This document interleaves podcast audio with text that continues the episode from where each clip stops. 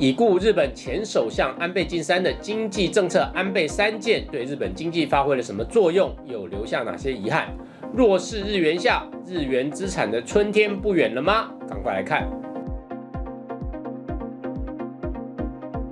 社长聊天室秒懂财经关键字，大家好，我是峰哥。日本前首相安倍晋三日前不幸遇刺身亡，这个悲剧震惊了全球，同时也勾起大家的回忆。再次热烈讨论有安倍三件之称的安倍经济学，这一集我们就来讨论一下。安倍经济学对日本带来的影响，以及他为什么未尽全功。所谓安倍三件，是指他在二零一二年第二度就任日本首相时推出的振兴经济措施，主要内容包括三大面向：第一件，超宽松的货币政策；第二件，扩大财政支出与企业减税；第三件，经济的结构性改革。在安倍三件的推动下，沉疴已久的日本经济一度起死回生。日经二二五指数在他任内，也就是二零一二年到二零二零年这段期间，一度来到两万四千点以上，这是自日本一九九零年代泡沫经济破灭之后的最高点。比较他刚上任的二零一二年十二月，当时日经二二五指数大约在九千两百点上下。这个涨幅达到了一点六倍，股市涨这么多，股民当然很开心。不过跟台湾民众很不一样的是，台湾股市散户众多，日本民众投入股市却是相对少数。因此，安倍的经济策略也遭受不少反对意见的批评。在安倍之前主政的是日本民主党。民主党当时所采取的强势日元政策，在安倍上任之前啊，日元一度升值到一美元兑七十六日元。那由于安倍上任后采取宽松货币政策，造成日元对美元大幅贬值，一度贬破一百二十五日元，贬值幅度将近四成。日元大贬对于以出口导向的日本大企业、大商社来说，这是一大利多，所以带动日股大涨。但对内需型的中小企业以及一般消费者来讲，日元贬值加重了进口物价的上涨，特别是油价、电价以及各种以美元计价的原物料，那就带动了民生用品价格全面上扬，也因此引来不少小市民的批评。但经济政策不可能是完美的，总是有人受益，有人受损。政策制定者总是不得不选择一个对国家相对来说利益比较高的决策。我们可以一一来看一下安倍三件的细节。第一支箭，透过日本央行大规模量化宽松扩表，达到超低利率，两年内达成通膨目标两趴。其实大家听到这个宽松套路，应该觉得很熟悉。没错，这一招正是跟美国学的。因为日本在泡沫经济破灭后，早就实施低利率救经济。不过当时全球央行没有人敢做到像日本这么极端，所以日本做起来呢，也有一点扭扭捏捏的，还饱受了很多经济学家的批评。直到美国联准会为了救2008年的金融海啸，在美国自己搞出超大型的降息跟扩表动作之后，日本看了简直惊呆了，没想到宽松货币可以这样搞。而且美国还真的靠这一招救起了经济，于是日本的安倍政府也放大胆，在二零一二年也学美国玩起这一招。那在资金腐烂之下，果然刺激日股涨得很快，但实体经济的复苏只是稍有改善，持续力量却不足。我们可以从图中看到，日本经济在二零一三年 GDP 的年增率一度来到三趴以上，但持续时间不长，在二零一四年又一度落入负成长。之后虽然再恢复增长，但成长力量越来越弱。宽松货币固然推高了资产价格，但没有让多数日本国民恢复消费信心，以至于经济成长力道无法持续。因为民间消费占日本 GDP 大概在五十五趴的上下，当民间消费不振，就导致经济无法强劲复苏。而消费不振的关键在于日本的振兴经济政策经常充满矛盾、自我抵消。这一点跟它的消费税有关，我们后面再谈。第二支箭，扩大财政支出与企业减税，包括提出二十点二兆日元的紧急经济刺激方案，推动经济成长，除了靠民间消费与投资，另外一只脚就是政府的消费与投资。所以，扩大国家的财政支出，几乎是多数国家在景气低迷时会采取的手段。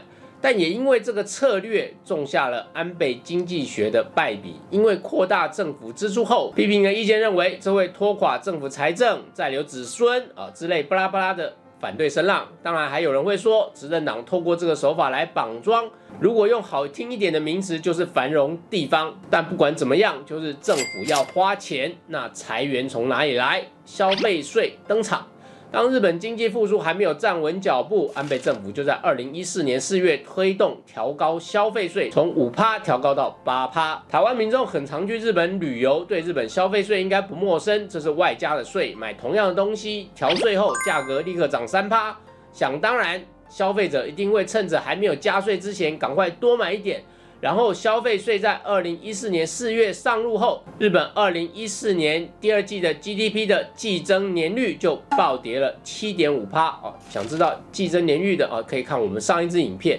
自此日本经济动能就裹足不前，不管股市多火热，民间消费就是低迷不振。二零一四年之后，直到安倍下台，日本民间消费额都没有再回到二零一三年底跟二零一四年第一季的高点。这一点真的跟美国旧经济的状况很不同。美国靠宽松货币带动了股房两市，消费者在资产增值后产生财富效应，就是感觉哎，我好像变有钱了，所以要去花费一下，享乐一下。然后资产膨胀的效果又带动了消费膨胀，进而就带动了企业投资跟经济持续增长。那联准会呢就在旁边盯着看，看一下这个资产泡沫跟超额消费的状况是不是会太严重。如果有太严重了，就适时的控制一下。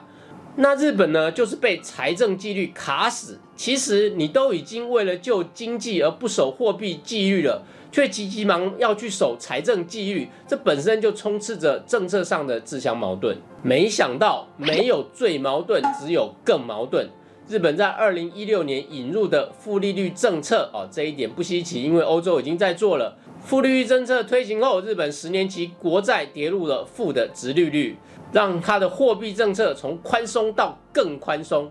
但是安倍政府却在二零一九年再把消费税从八趴提高到十趴，前面我们提到的同样矛盾又再来一次。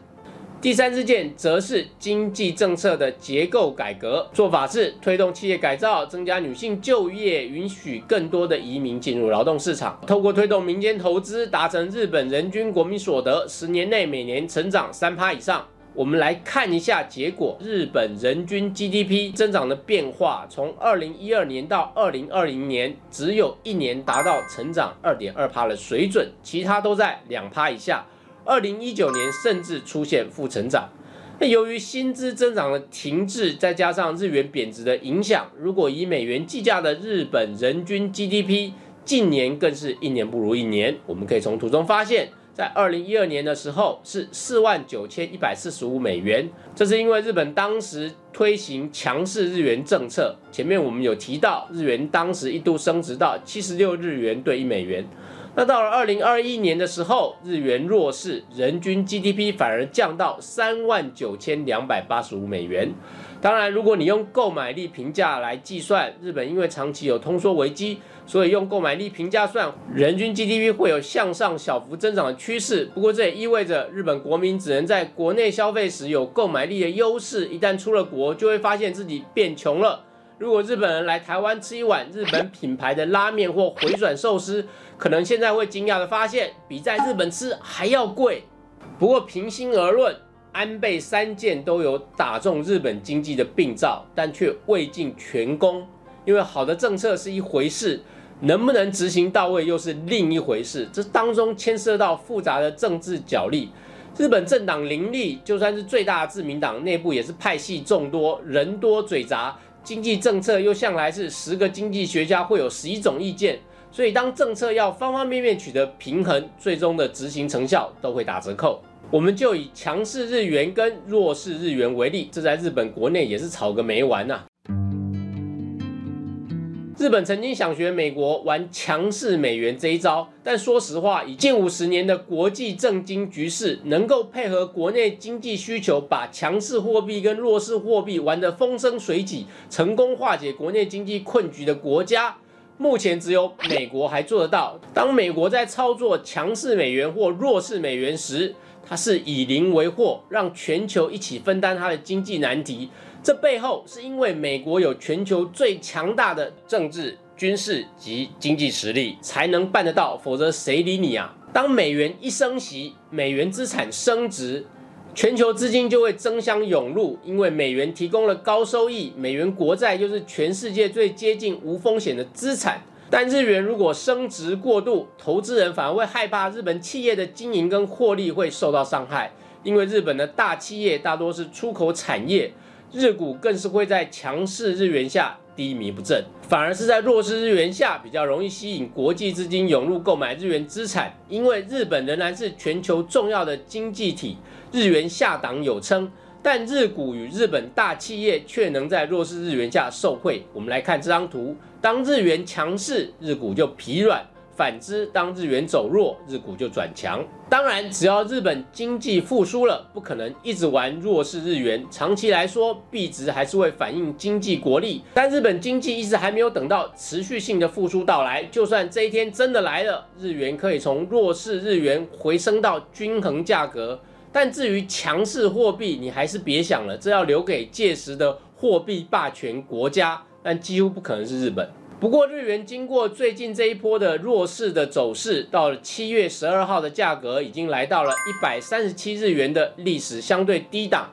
距离日元先生沈元英之所说的一百五十日元超低汇率水准相去不远，下行空间已不大。而相对于其他的亚洲货币，包括新台币在内，因为彼此是出口竞争关系，所以即便日元对美元有再往下贬一些的空间，但日元跟台币的强弱关系也差不多接近底部了。我们前面有说到，在弱势日元下，当急贬阶段结束，日元资产的吸引力会大增，特别是日股以及一部分的日本都会区房地产，大家可以特别留意。最后总结今天的学习。